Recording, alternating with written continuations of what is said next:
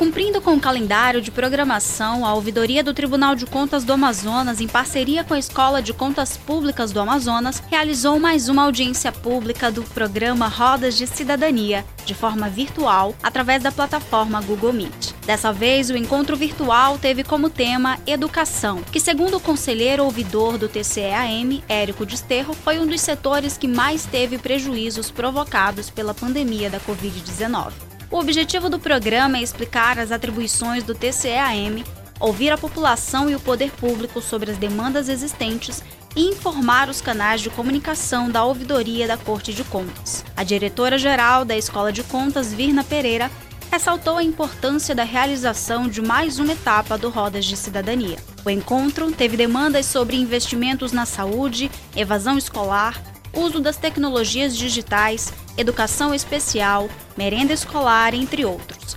E contou com a participação de representantes da educação da administração pública estadual e do município de Manaus, além da presença do controle externo na figura da ouvidoria do TCAM e Escola de Contas Públicas, do controle interno, representantes do Estado e do município e do controle social, por meio da sociedade civil organizada. Ao todo, mais de 120 pessoas estiveram presentes na audiência pública. Idealizado pelo conselheiro ouvidor do TCAM, Érico Xavier Desterro e Silva, o Rodas de Cidadania foi originado do Programa de Formação de Agentes de Controle Social, o PROFAC, também criado pelo conselheiro Érico em 2015. A partir de alguns relatos de representantes que participaram do PROFAC, o tribunal optou por realizar em 2019 rodas de cidadania nos municípios amazonenses.